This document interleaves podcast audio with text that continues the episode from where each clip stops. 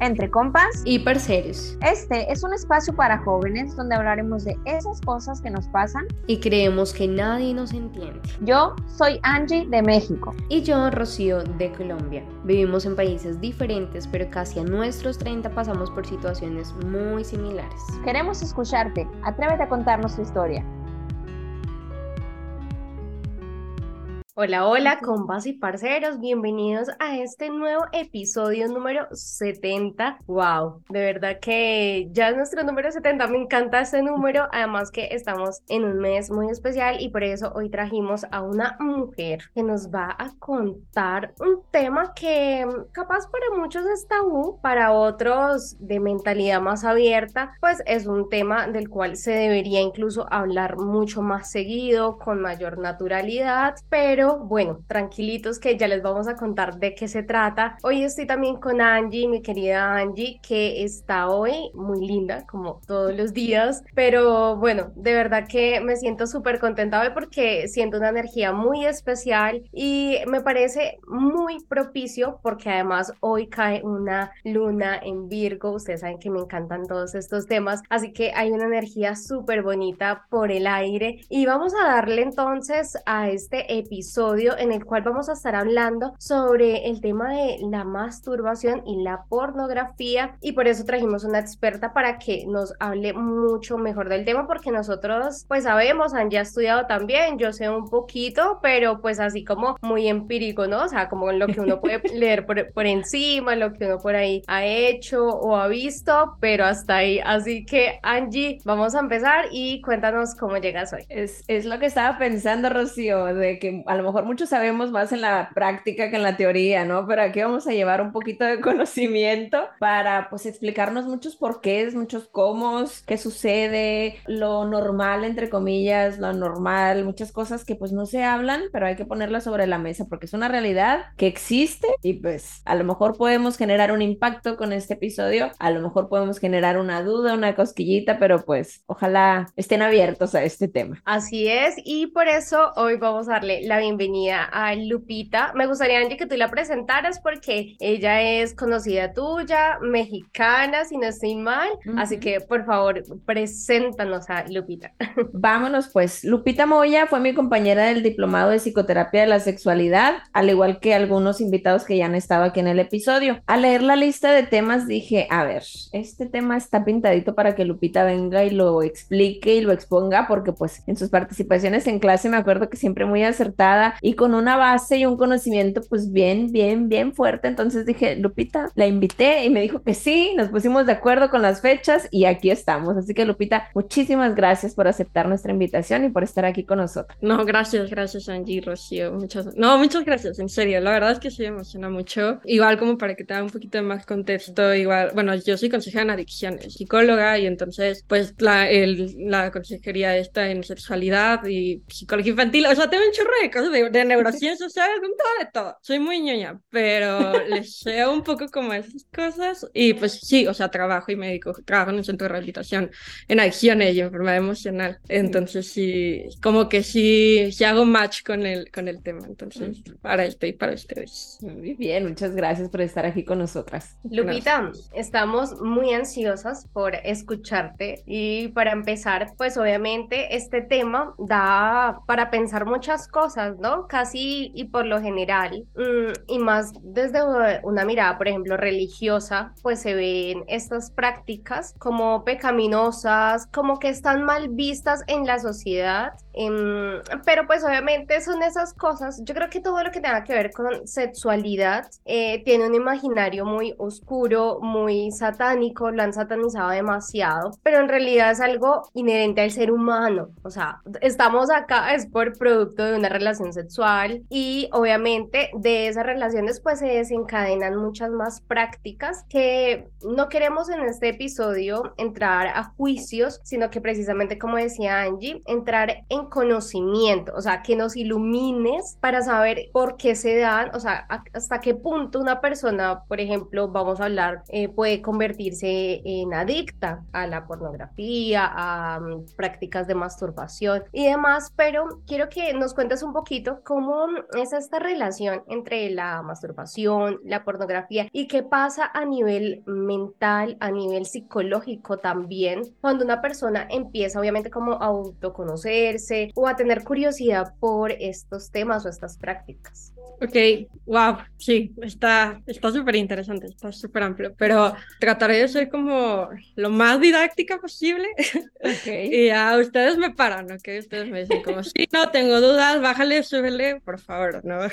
Pero la verdad, mira, es todo, obviamente empieza desde el tema básico, neurológico, entonces realmente, eh, más allá del juicio, más allá de la moral, la verdad es que yo no soy para nada moralista y yo soy muy como de que está bien lo que la gente tenga, ¿no? Y tienes toda la razón, el tema de la culpa y que está como, más bien está como tan prohibido que produce y genera mucha culpa, ¿no? Eso es importante, ¿no? Culpa es como una palabra clave, pero si nos vamos como un poquito más al cerebro, la parte como más, más, ¿cómo te diré? Con la, la parte menos evolucionada, ¿no? Que todos los animales tenemos, ¿no? De, eh, de dormir, de comer, tener relaciones sexuales, ¿no? De protegernos, todo eso está pues en el sistema límbico, ¿no? Entonces, parte del sistema límbico, eh, lo que lo mueve mucho es la amígdala. La amígdala es súper importante cuando hablas de adicciones porque es la parte de las emociones, ¿no? En la parte que te genera miedo, que te genera felicidad, que te genera ansiedad, que te genera ese sentido de, a ver, si yo tengo hambre, voy a comer lo que sea, ¿no? Pero si yo tengo hambre y tengo una persona al lado, no voy a comer su brazo porque eso sería canibalismo y está mal, ¿no? Pero sí voy a comer una manzana. Ese proceso de tengo hambre, voy a comer una manzana, pasa obviamente por la amígdala y también el prefrontal, que es la parte como más evolucionada del cerebro, es la que te da como ese, como esa luz verde de, de tomar la decisión correcta ¿no? Ahorita eh, igual suena como un poco ñoño, pero si, pero si lo hilamos bien, les va a hacer muchísimo sentido porque la gente se, se engancha y se vuelve como adicta a lo que sea, ¿no? Ahorita es con la pornografía y a la masturbación. Y eso también es súper interesante porque, bueno, si la amígdala te está diciendo, bueno, tienes muchísima hambre, el prefrontal te dice, no te comas sal de al lado, ve por una manzana, pero también tenemos otro factor que es la parte, pues, dopaminérgica, que es un circuito solamente que genera, la dopamina es un neurotransmisor, una que genera placer.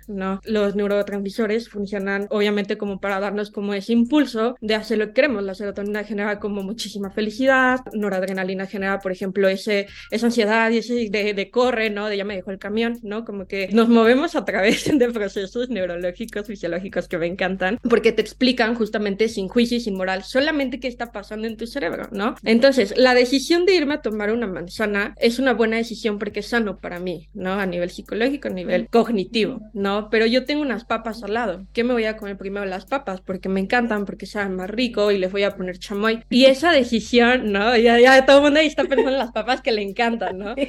Ahí está tu dopamina, ¿no? Tu dopamina en tu sistema del placer está generando esa sensación de placer, de quiero placer. El cuerpo siempre va a buscar antes el placer que otra cosa, o la comodidad, ¿no? Y el cuerpo por instinto siempre va a buscar estar bien. Más allá, entonces, lo que hace que tomes la decisión entre papas o manzana es tu que te dice como, güey, ayer comiste papas, mejor lánzate por una manzana, igual está aquí en la cocina al lado, pero es más sano y camina, ¿no? Entonces como que esos procesos se generan a través de, pues, de estas estructuras que les hablo, ¿no? El sistema límbico, el sistema prefrontal y, bueno, neurotransmisores, ¿no? Que el, importante aquí es la dopamina porque es el que mueve, ¿no? Es todo este circuito del placer. Esto es súper importante porque cuando tú estás hablando de relación sexual, de pornografía, de masturbación, o sea, cuando, vamos, del placer en general, o sea, si tú le dices a cualquier persona placer, la mayoría siempre piensa como en algo físico, ¿no? Entonces, ¿qué pasa con la adicción así tal cual a la pornografía? Es ese proceso, ¿no? Yo veo, ¿no? Dos personas que se están besando, que están teniendo una relación y el cuate está súper mamado y me encanta, o la chava está buenísima, ¿no? Y le doy, ¿no? Y entonces eso obviamente a nivel cognitivo, lo que primero se va a poner va a ser tu amígdala, ¿no? Y a la, eso a la amígdala le va a dar placer, ¿no? Y, y, y al sistema de recompensa no le va a dar placer. Pues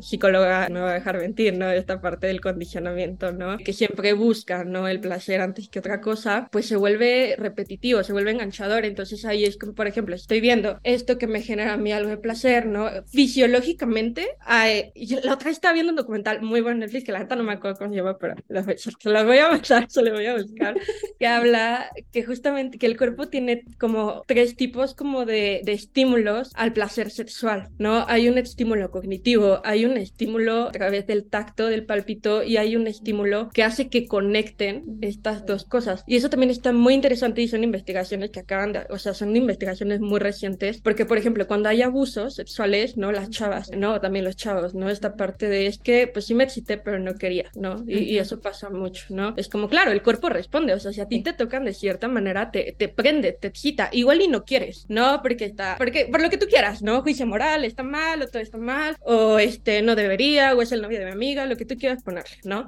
Pero hay, fisiológicamente hay una respuesta. Cuando haces un match, ese match generalmente se genera por esta parte del placer, eh, de la amígdala y del sistema de recompensa. Sí, sí, no las, no las estoy mareando. No, ya, ya me quedó claro los, los, las, las tres partes esenciales, ¿no? La amígdala, el prefrontal y la dopamina, que buscamos el placer. Sí, Entonces, tú, tú síguele que estamos acá aprendiendo un montón. Sí, asintiendo okay. nada más. Los que nos están viendo en YouTube ven que estamos asintiendo con la cabeza, ¿no? Captando Por todo. favor, Pero dudas, que... Entonces, el rol de la pornografía, ya nos hablas de que buscamos siempre el placer. Pues la pornografía pudieras decir que es como el sexo fácil, entre comillas, a lo mejor pues tú no estás ahí participando, ¿no? Es como cuando, cuando estás viendo jugar a la selección, que dices, ah, ganó, ganó México, ganamos. Cuando estás viendo porno, pues no puedes decir qué rico cogimos, ¿no? Porque pues tú no cogiste, están nomás cogiendo los del porno. Entonces, ¿qué, es como un sexo simulado, ¿por qué la pornografía? Pues, ¿por qué elegir la pornografía? Ok, wow, ok, va. Eso está, eso también está muy padre y fíjate que tiene como muchas variantes. Obviamente la sexualidad es, o sea, sea, tú, tú y yo lo vimos, es infinita y tiene 50.000 formas de desarrollarse y de hacerse. Dentro de la sexualidad, eh, en sexología muchos decimos como mientras te dé placer y no hagas daño a nadie, todo está bien. Y la verdad es que sí, pero ahí es cuando tú redefines o más bien te pones como individualmente a definir qué es la sexualidad para ti, ¿no? O sea, porque para mí puede ser una cosa, para mí otra, para Rosy otra, para las que nos ven en YouTube otra, ¿no? O sea, cada quien tiene su propia definición y está bien. No todos debemos de tener como una visión de este, tener relaciones con una persona es todo lo que me va a dar satisfacción. Y no, yo creo que, porque por ejemplo, también dentro del espectro sexual, no, también hay personas asexuales, ¿no? Que no, que no tienen ninguna, ningún estímulo sexual, pero igual se pueden desarrollar de otras formas, ¿no? Entonces, como es tan amplio que realmente no hay una definición de que está bien o que está mal o que es normal o que es anormal. O sea, si a ti te, si a ti te hace bien y tú estás bien con eso y no dañas a nadie, porque eso es importante, el, no, el, el daño ajeno sí está mal, ¿no? Ahí sí vamos a ser morales y ahí sí somos jueces y verdugos, ¿no? Hacer daño a alguien siempre va a estar mal, porque no, o sea, porque de hecho, ¿no? La parte evol evolutiva, ¿no? El prefrontal te, es lo que te dices, no, no hagas daño, ¿por qué? Porque bla, bla, bla, ¿no? Eso es muy del prefrontal. Pero, por ejemplo, si tú te vas a la pornografía, al sexo, ¿no? Esta parte de, bueno, es que entonces sería relación sexual o no, pues realmente toda interacción sexual que tú tengas contigo o con alguien más, pues es interacción sexual. Si para ti está bien solo así, eh, en, con la porno, está chingón, si no, eh, con otras personas está chingón, si quieres 20 orgías, también está chingón, da igual. ¿Cuál es el problema aquí? Cuando genera una disfuncionalidad en la persona, ¿no? Cuando ya no eres capaz de, de hacer tus actividades, una cuando estás dañando a alguien, ¿no? Ahí ya, ahí ya, ya estamos mal, ¿no? Esta gente, lo, ¿no? Este de, del exhibicionismo, ¿no? Y que luego pues, este, faltarle respeto a otras personas y así, pues ahí ya le estás faltando a alguien, ¿no? Entonces ahí ya tu práctica ya no está siendo sana, ¿no? Pero, ah, porque eso se habla también mucho en sexualidad y en adicciones, prácticas sanas, ¿no? Es prácticas como de reducción de daños, ¿no? Porque el forro, por ahí hablábamos de eso, pues justamente porque generas, ¿no? Esta seguridad de que, pues, la, tu práctica va a ser sana, va a ser segura. Pero para como no desviarme tanto, dentro de la pornografía, cuando, o una relación sexual o la masturbación, cuando tú estás en estas prácticas a nivel físico, generas dopamina,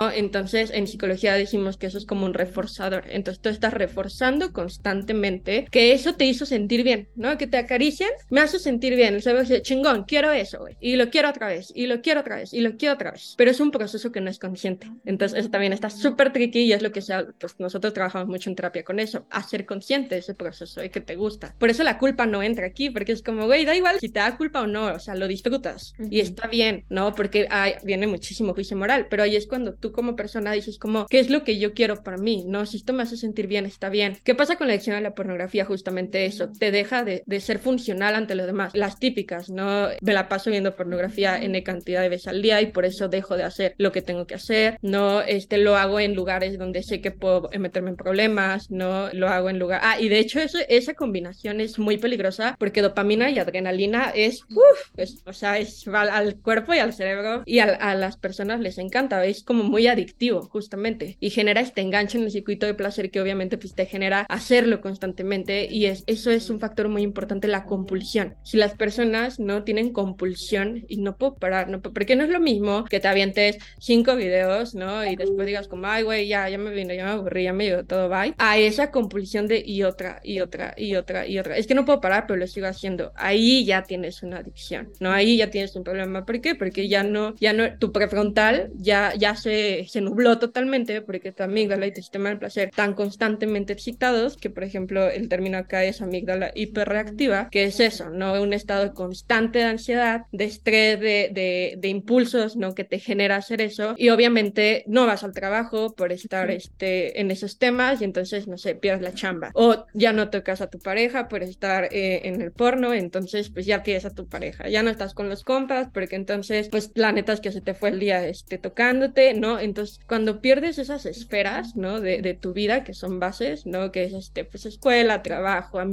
¿no? Como todas las áreas donde un ser humano se puede desarrollar.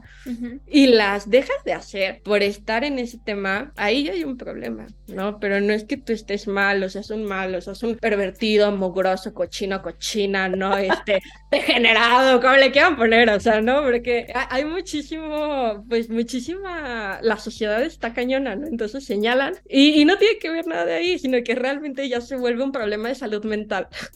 Y justamente porque estamos determinados, así como tú lo dices y lo, y lo ejemplificas y lo explicas también, pues por nuestro cerebro, ¿no? O sea, nuestro cerebro es el que va jineteando porque nosotros no lo estamos haciendo consciente. Y ahorita dijiste el estrés y la tensión, ¿no? Pues creemos que como nos gusta tanto, es la única manera que tenemos de poder liberar todas esas sensaciones de nuestro cuerpo, toda esa tensión, estrés, lo que sea. Pero vamos a ponerle un poquito de pausa a esta explicación tan interesante que nos está dando Lupita para poder pasar con Rocío a la hora cuchi cuchi de este episodio porque viene la pregunta incómoda para este tema.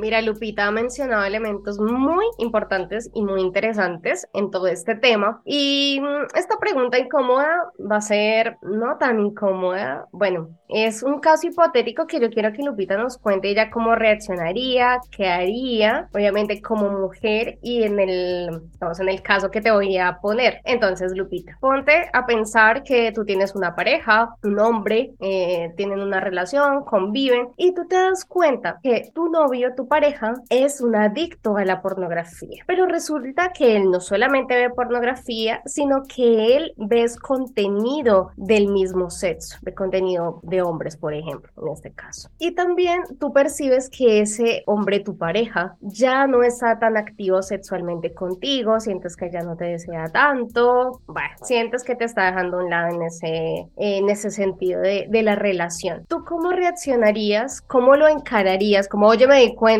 ¿qué onda? ¿Cómo sería en ese caso tu respuesta, tu actitud y cómo manejarías una situación de ese tipo? básicamente. Wow, realmente sí es una pregunta incómoda. Oye, pero va a responder como psicóloga bien experta, Lupita, ¿no? Sí, te la puse como psicóloga. Como psicóloga. Ay, pues, la, mira, la verdad, la verdad, a como yo soy, diría como, ay, güey, enséñame qué ves, ¿no?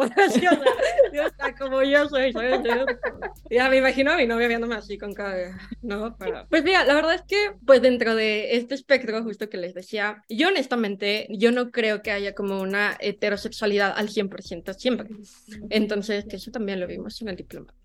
eh, aquí eh, porque allí me va a dar la razón, ¿no? Y no hay como un espectro de que 100% este hetero, 100% gay, 100% este bi, whatever. Eh, yo creo que la sexualidad es muy, muy amplia y yo creo que, eh, como te decía, ¿no? Al principio. O sea, si yo lo aterrizo a un tema de mi novio, o sea, una me muero de risa porque aparte es de Ciudad Obregón, Sonora, igual que el que vi, entonces es, el más No, sería eh, la, es más, la suposición como que me, me, genera eh, gracia, pero realmente es un tema como de que es válido, ¿sabes? Es 100% válido que si a una pareja mía le gustara, ¿no? O un, paciente, ¿no? Y me dijera lo, mismo, sería como está súper válido. El tema eh, es lo mismo, ¿no? ¿Afecta la funcionalidad de pareja? Sí, no, ¿no? Entonces acá Rocío dice, pues claro, ¿no? Porque ya no te desea, ya no es con la misma actividad sexual de siempre. Y ahí es cuando eh, yo intervendría, ¿no? Eh, uno pues obviamente hablar, ¿no? Como de, oye, está pasando esta situación. Yo me siento incómoda. En la sexualidad es muy, muy importante siempre validar, ¿no? Si tú no validas a tu compañero o a tu compañera, lo puedes violentar dentro de, de una, como se puede ver como falta de respeto a, ¿no? A lo que le guste. No sé, por ejemplo, si a mí me gusta que me amarren y me dicen el güey como, güey, ¿qué pedo con esa gente loca que, que le gusta que la amarren? Pues yo voy a sentir confundida porque es como, ah, yo soy esa gente loca, ¿no? Entonces, no, yo valido, ¿no? El gusto que tengas. Yo quiero tener una relación contigo, si no,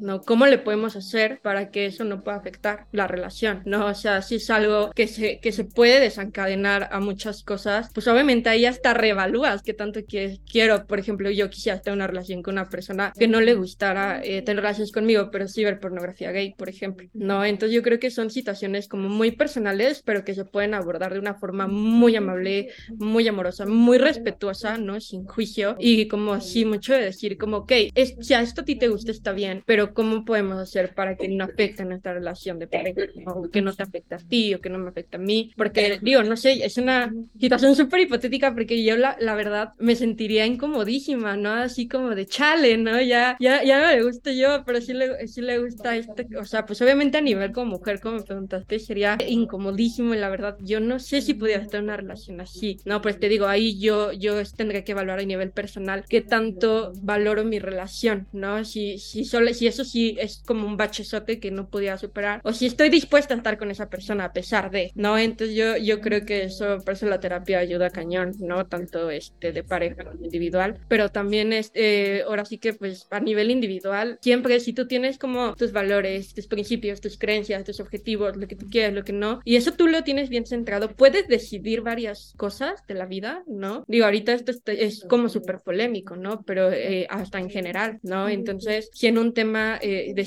la parte de la sexualidad se puede vivir de muchísimas maneras, no solamente es el coito, no solamente es la masturbación, hay muchas formas, ¿no? Desde contigo mismo, ¿no? Contigo misma, hasta pues obviamente con una pareja, ¿no? Hasta, por ejemplo, de hecho, hasta la pornografía es una parte de sexualidad que se puede considerar sana hasta cierto punto, ¿no? Como ya hablamos, ¿no? Entonces realmente no, no es un tema de, de juicio o, o, de que yo me ponga muy mal o muy bien, sino es como converger, ¿no? Donde ambos estemos bien, ya sea juntos o separados. Y creo que va dentro de la fantasía también muchas veces la pornografía, ¿no? O sea, a lo mejor hay cosas que a mí me excitan y que mi pareja no es capaz de realizar. Pongo en una balanza, ¿no? O sea, no porque yo quiera hacer un trío y tú no, tienes muchísimas otras cualidades que me gustan y me llenan, pues no te voy a mandar la chingada nomás porque no accedes a tener un trío, ¿no? Pues puedo tener la fantasía de la pornografía y ver ahí ese tipo de videos, por poner un ejemplo, ¿no? O hay personas ahorita que te escucho esto del sin juicio y, y tú lo dijiste bien claro, o sea, ¿qué valores y hasta dónde están mis negociables y no negociables, porque puede que tenga una pareja, que no sea el caso extremo que pone Rocío, pero si sé o me molesta incluso, hay personas que les molesta que su pareja vea pornografía, o sea, no te satisfago yo,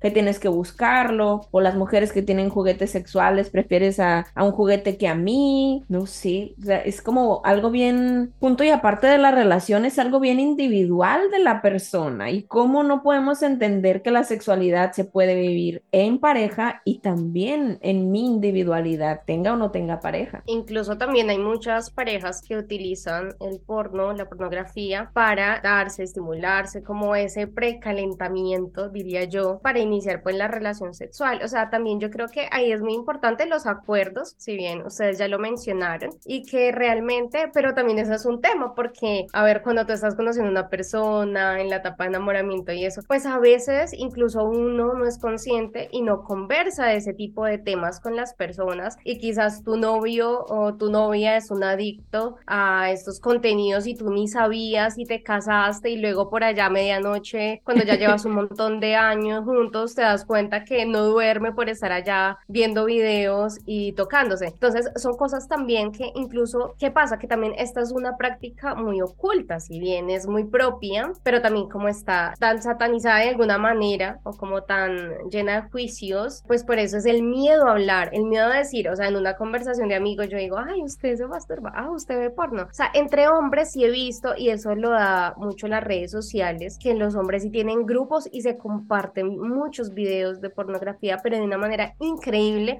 O sea, que yo como mujer ni me imagino cuántos videos puede ver un hombre. Y eso es a lo que quiero ir ahora, Lupita. Y es en qué momento o cómo una persona se da cuenta. Porque yo siento desde un juicio que los hombres son más propensos a ser adictos a la pornografía y a compartir este tipo de contenido. Pero entonces, cuando una persona se da cuenta o cómo o cuáles serían como esos síntomas o qué tanta cantidad de, de videos o de contenido ve una persona, consume una persona para decir soy adicto a eso. Sí, exacto, tienes, tienes toda la razón, este, Rocío, Angie tienen, sí, justo, que va como muy de la mano, pero eso en general y en toda adicción, eh, o sea, no, no se limita solo a la pornografía o a la masturbación, toda adicción, pues obviamente tú te, uno, hay niveles, ¿no? Ah, de uso, ¿no? Uso, abuso, es uso recreativo, no hay como si por eso te digo, por ejemplo, esto que mencionabas ahorita de, bueno, hay parejas que, que ven este pornografía como para excitarse, ok, eso entra, eso entra como en un uso, ¿no? Eh, cuando tú pasas a una fase de abuso, es de ya no puedo,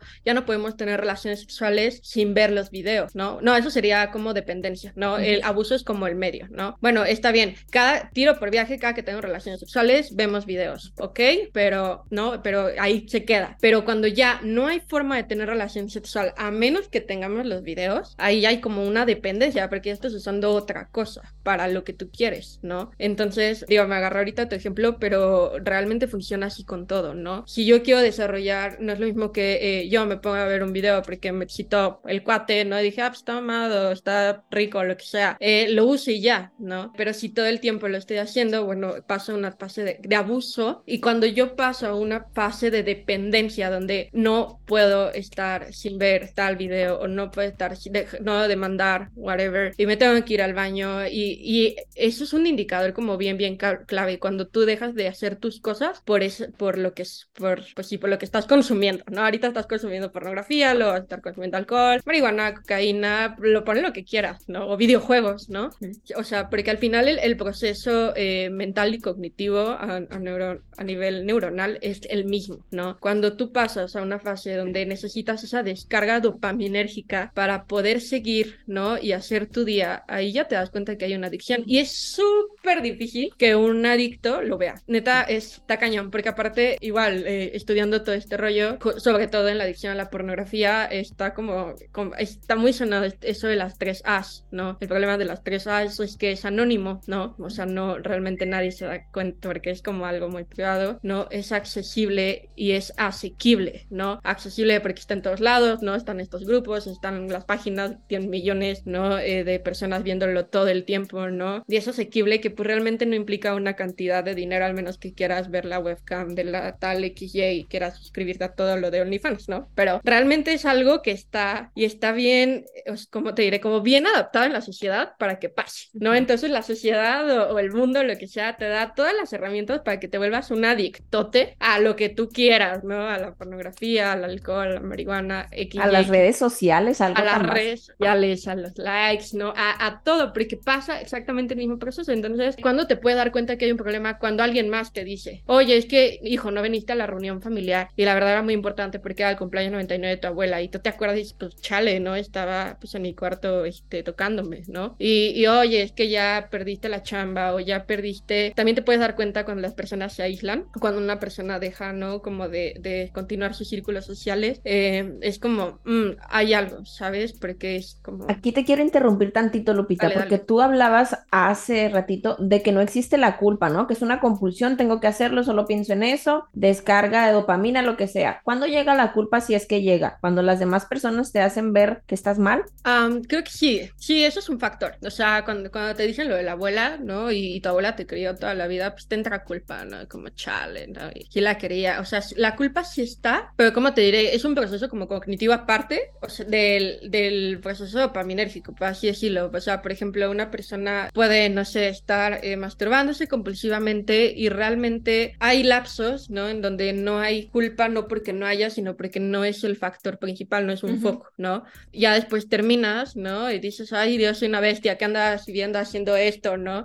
Y ya te entra, ¿no? Así como, como la culpa y de chale, ¿no? Y, y ahora soy un pervertido, una pervertida y bla, bla. ¿Y cómo, lo, cómo se me quita? Volviéndolo Haciéndolo otra vez.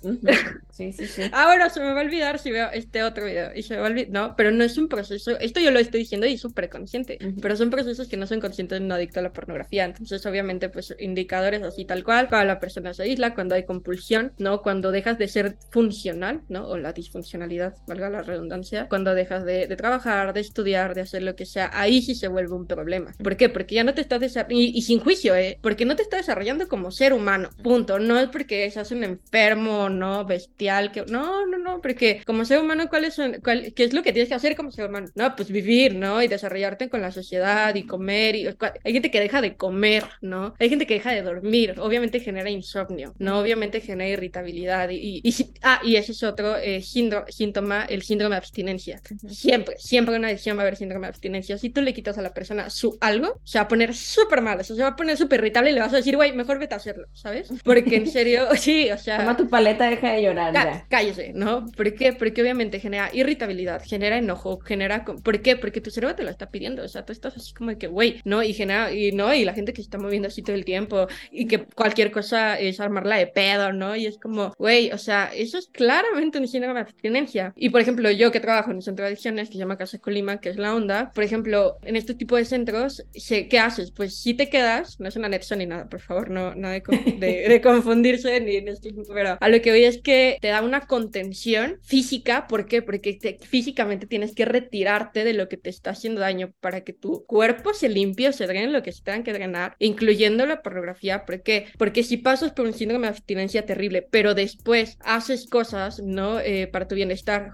eh, lo que sea, terapia cognitiva conductual, este, meditación, ejercicio, comer sano, bla, bla, bla. Hay una cosa que se llama neuroplasticidad neuronal, que obviamente que el, el, cerebro tiene esta capacidad de regenerarse y sí puede, o sea, no hay cura porque es algo que tienes que mantener y así. De hecho, hay, creo que hay sexoadictos anónimos, ¿no? Que, me parece que sí, sí hay. Pero de hecho hay una película de eso. Sí, sí, habemos. Ah, no es cierto.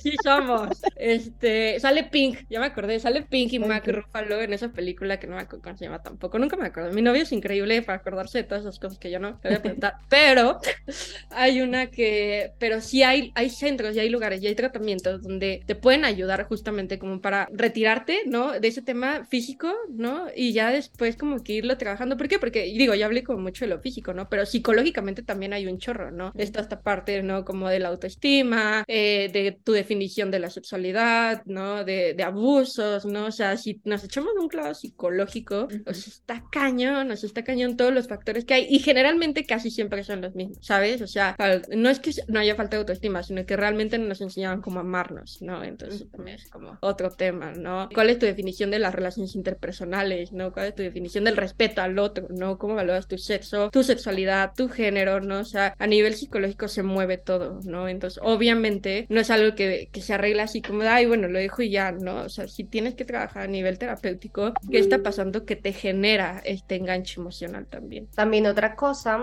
que mm, yo percibo de los problemas cuando te vuelves adicto a la pornografía o incluso cuando no lo eres, pero lo consumes de vez en cuando, es la distorsión de los cuerpos, tanto de la mujer como el del hombre, y como el imaginario que tienes de lo que puede ser una relación sexual. Y después cuando se lleva a cabo pues en el plano concreto, físico, pues de tu experiencia, porque obviamente ahí es donde se desvirtúa totalmente porque la persona empieza a decir, ah, pero es como yo lo veía, ah, pero no pasa como yo lo imaginaba que él iba a vivir según lo que yo estaba viendo, o porque no tengo una mujer así, o porque si esta mujer hacía este tipo de maniobra, eh, porque realmente el porno es muy real en muchos eh, aspectos y hay personas que a veces son muy ingenuas y creen que con su pareja van a poder hacer las mismas prácticas o que van a sentir lo mismo que están sintiendo cuando lo ven solamente. Y creo que eso también, aparte de todo lo que hay en daños físicos que puede tener una persona que, que es adicta, también el daño mental y psicológico es súper fuerte. Y eh, como todos los ejemplos que pusiste, Lupita, pero además creo que el daño principal es contigo mismo y con tu mente y con todos esos pensamientos que empiezas a traer. Y obviamente es algo que a veces lo que tú dices, eso es inconsciente y es algo que hasta que una persona no te dice, pues no te das cuenta y no caes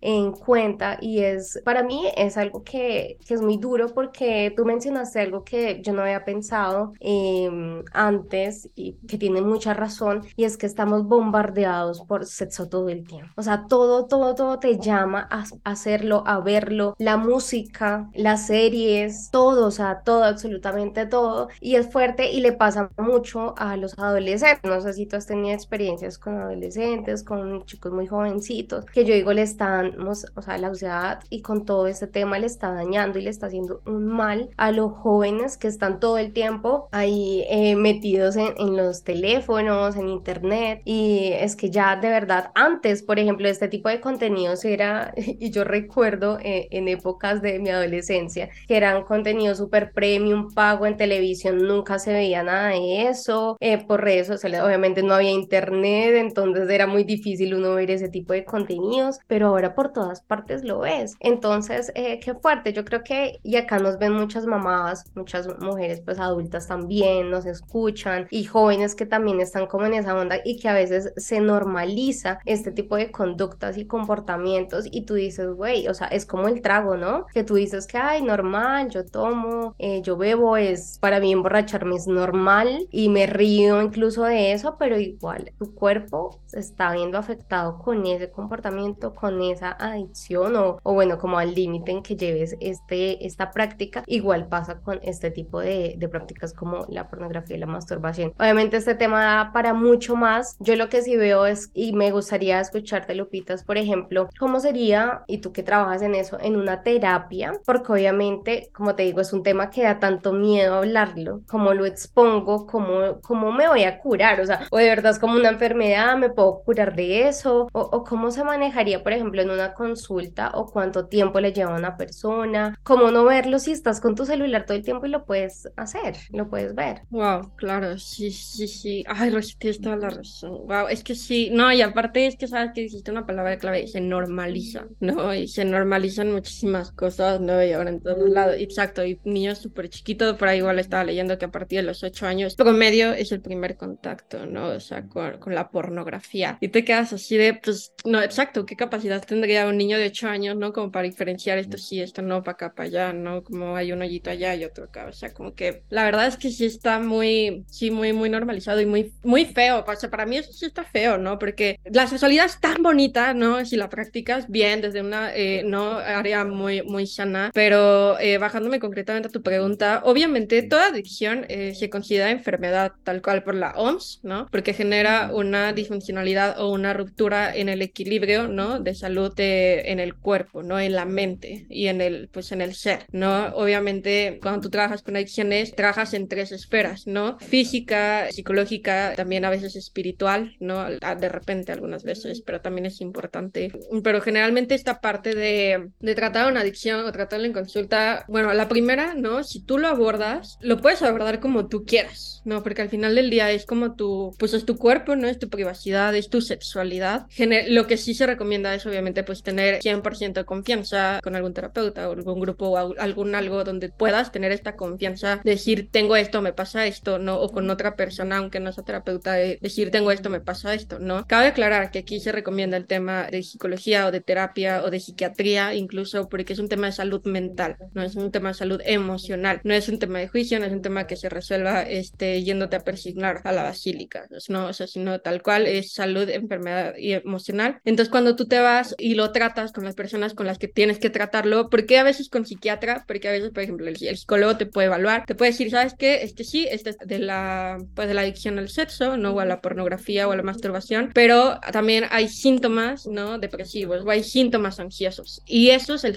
piedras son la onda para ayudarnos, ¿no? A mitigar un poco estos síntomas físicos, porque si se dan cuenta, todo el tiempo me la paso diciendo que es un tema físico. Entonces, obviamente tú no puedes pues tratar algo físico si no es con la parte médica, ¿no? Que, porque es, un trabajo colaborativo. De hecho, trabajar en adicciones es súper pesado, porque es muy colaborativo. Trabajas con el psiquiatra, trabajas con el consejero, trabajas con el psicólogo, trabajas con el nutriólogo, trabajas con todos los profesionales en la salud que te puedan ayudar a... Y de hecho, es, es pesado, es muy bonito, pero también es muy estigmatizado, ¿no? Entonces la gente dice, ay, güey, es una mamada, ¿no? Y es como, no, realmente no es una mamada porque te afecta, porque te genera síntomas depresivos, ¿no? Porque te genera, exacto, te hace un daño a ti cuerpo, ¿no? Te genera síntomas ansiosos, y estás mal, no comes, no, no duermes, ¿no? Si no tienes higiene del sueño, entonces, entonces, ¿cómo vas a rendir, ¿no? Entonces, como, pero la gente, justamente como no hay este tema de autocuidado, creen que es como algo sencillo, ¿no? Pero no les da codo, no sé, irse a pagar las uñas de 800 pesos, ¿no? O sea, que es como, está, está tan desvalorizada el área de la salud mental que justamente si tú te volteas tantito y te das cuenta que es para tu bien, pues obviamente lo haces, ¿no? Y de hecho hay gente que, que es la famosa red de apoyo, gente que te quiere, que te ama y que está contigo y te dice, oye, vamos a hacer esto porque te amo, ¿no? Que generalmente las mamás, los papás, los hermanos, la pareja, los amigos, las personas más cercanas, ¿no? O sea, si ahorita lo bajamos a un ejemplo muy concreto, ¿no? Que un, un, hombre que tenga adicción a la pornografía, a la masturbación, tenga problemas con la pareja, ¿no? Tenga problemas con la familia, eh, no fue al, al, cumpleaños de la abuelita y ya no toca a la chava. Entonces la mamá y la abuelita le van a decir, oye, creo que tienes un problema y te queremos ayudar, ¿no? Desde ahí pues se puede abordar, puedes hacer el tema de, pues, de la terapia. Obviamente en terapia lo que se ve mucho es como la parte, fíjate que en adicciones ya hablo de todo menos adicciones y me encanta, ¿por qué? Porque le, uno le quitas muchísima energía, mucho peso a eso y la otra es porque te das cuenta que hay una base enorme, así enorme, de herida emocional, ¿no? Herida de la infancia machina, ¿no? Y alguien te sacó la lengua en la primaria y alguien te nalgueó feo en la secundaria y alguien en la prepa no te invitó a su cumple, ¿no? O sea, que son cosas que digo ahorita muy banales, pero cuando realmente lo, abordas en terapia y evalúas tu vida y dices, como chale, pues igual y sí me dolieron dos que tres cosillas y no sé cómo abordarlo en terapia donde se te pueda ayudar. Si tú trabajas todo tu tema emocional, el tema de la adicción no es que quede a un lado, sino que también se va trabajando. Porque no puedes tapar el sol con un dedo y no puedes decir como, ah, no, es que ya no me porno ya. No, es como, o sea, sí, güey, ¿no? Pero ¿qué tal tus relaciones? ¿Cómo te relacionas con tu pareja? ¿Cómo te relacionas con tus amigos? ¿Con tu familia? ¿Qué es lo que tú quieres? ¿No? Y si tú ves eso a nivel terapéutico, pues obviamente abres muchísimas cosas. Que puedes aterrizar el tema de la pornografía y por qué sientes rico el hombre negro con el asiático, está chingón, pero no va tanto por ahí, ¿sabes? Sino va, va más como por un tema de la capacidad que tú tengas, ¿no? De, de tomar la mejor decisión y elección para ti, ¿no? Porque sí, o sea, porque no, no creo que sea un tema así como de, ay, bueno, en tres meses te metes a este curso terapéutico y dejas de ser adicto a la pornografía, no, o sea, no, no, no va por ahí, sino es como muchísimo más, más grande. Y cuando tú tienes un proceso terapéutico, tú eliges no ver pornografía porque quieres tener relaciones sexuales con tu pareja. Es la rehabilitación. Volviendo un poquito a lo que nos platicabas al inicio, Lupita, y ya para ir cerrando un poco este tema, yo lo veo como dejar de escuchar a la amígdala y prestarle más atención al prefrontal, ¿no? O sea, estate en control tú de tus emociones, de tu estrés, de tu ansiedad, de lo que te lleve a, a querer tener esta descarga de dopamina, haz lo correcto. Mantente en tu centro, no sé, mastúrbate si quieres, pero ya no como una compulsión, porque yo creo, y justo tú lo decías, esto de, del grupo de, de sexoadictos, ¿no? es como el alcohólico anónimo va todos los días porque sabe que en cualquier momento puede recaer, porque la vida tiene un chorro de desbalances y a veces estamos bien anímicamente, a veces estamos mal, pero como adicto sé que siempre tengo esa pulsión, ese diablito que me está diciendo, échate una cervecita, ándale, mira, vas a liberar la atención, lo mismo pasa con cualquier adicción, tú bien lo dijiste. Y para ir cerrando un poquito, nada más quiero una pregunta muy puntual, Lupita, porque el primo de un amigo que nos sugirió este tema pregunta, ¿cuántas veces al día, a la semana o al mes? Sé que no hay una normalidad, ¿no? Pero ¿cuánto es lo normal de masturbarme? Chan, chan, chan. Chan, chan, chan. Eh, en este episodio hay dos preguntas incómodas. Ay, ya me agarraron de baja. agarraron en curva. Lo normal, pues claro, pues, pues yo creo que la suficiente es como para que tú estés chido. Ok, ok. Así, ¿sabes?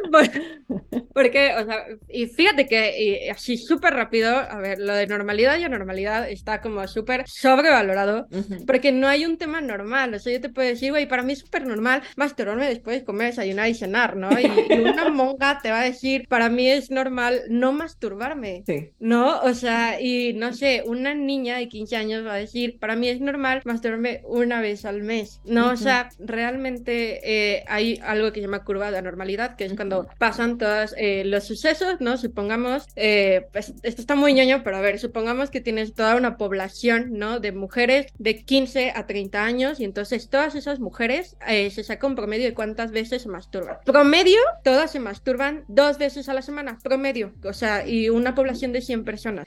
Y te estoy hablando de un promedio de, del 70% de 100 se masturban dos veces a la semana. Ah, ok, entonces esa es como, así, así como, si tú lo pones horizontal, no haces como una curva y entran como ahí en ese promedio. Pero las personas que se, solo se masturban cero o una vez a la semana y se masturban cinco veces a la semana, entran fuera de esa normalidad. Entonces, no es que las que están en los extremos no sean normales, sino que simplemente eligen, no, no, exacto, desde la decisión no hacerlo, no hacerlo y no pasa nada. El problema es, exacto como decía Rocío, cuando hay un tema de, eh, de daño a ti mismo, no a tu ser humano, a tu cuerpo, ¿no? ¿Qué tal que ya estás todo irritado, ya sientes que te va a caer el pene? No sé, ¿sabes? O sea, la verdad es que no, no tiene que ver, ¿sabes? Depende muchísimo de la persona. Si la persona es feliz masturbándose cada, o sea, cada cinco minutos, dale, pero evalúa tu funcionalidad, evalúa tu disfuncionalidad, evalúa tus relaciones interpersonales. Ya comiste, ya dormiste, ya trabajaste, ahí te puedes dar y puedes decir, ah, pues igual y no es normal porque pues la venta me salté dos comidas, por ejemplo, ¿no? Entonces, por ahí, por ahí va, ¿sabes? Muy sí, no es tanto es como lo normal, sino como el promedio, como lo que dijiste de lo que se hace, porque sí, no, eso es súper subjetivo totalmente eh, y es muy relativo. Además que depende de la cultura también, el clima, o sea, de verdad son cosas que afectan a las personas. Si estás soltero, en pareja, eh, si tienes hijos, si no. Entonces, creo que eh, varía muchísimo dependiendo pues cada caso. Así que bueno, ese tema está genial. Yo necesito segunda parte porque me quedé con muchas preguntas. Sí, sí, sí, por favor, Lupita, tienes que volver con nosotras. Una segunda, tercera, cuarta. Las que sean necesarias hasta que les quede claro. Sí, sí, sí. Eh, sí, no, es un tema muy, muy, muy o sea, complejo en la medida en que hay términos y hay cosas que muy bien ustedes como sexólogas lo saben mucho mejor que uno. Entonces, qué chévere que nos puedan explicar mucho mejor, pues digo yo, a las personas que, que no sabemos mucho del tema. Así que bueno, Lupita, me encantó este episodio, me voy súper feliz hoy, sabía que iba a estar genial y mm, no me fui decepcionada, más bien súper contenta. Realmente siempre le pongo una expectativa pues muy alta a cada episodio y cada invitado es como que mejor, cada día es mejor y muchas gracias de verdad por estar con por compartirnos pues toda tu experiencia y ojalá a ti también te haya gustado y vuelvas a estar acá en Entre Compas y Parceros. Ay, no, muchas gracias, muchas gracias a ustedes, Angie y Rocío. Son brillantes también, es increíble, ya te genera una plática así con personas súper inteligentes y muchas gracias por la invitación, por el reconocimiento, les agradezco. Muchas gracias, Lupita, muchas gracias, Rocío. Ya para cerrar, nada más les dejo un comentario que dice de broma un amigo, a mí no me gusta ver porno porque sé que en el fondo no se aman, así que si ustedes no les gusta ver el sexo sin amor, no vean pornografía, por favor. Así que, por favor, la petición de siempre, suscríbanse, compartan este episodio con quien crea que les va a servir, que les puede gustar, que le puede dejar algún aprendizaje, activen la campanita y gracias por estar cada semana con nosotras. Nos vemos la semana que viene. Besitos para todos. Besitos, chao. Gracias.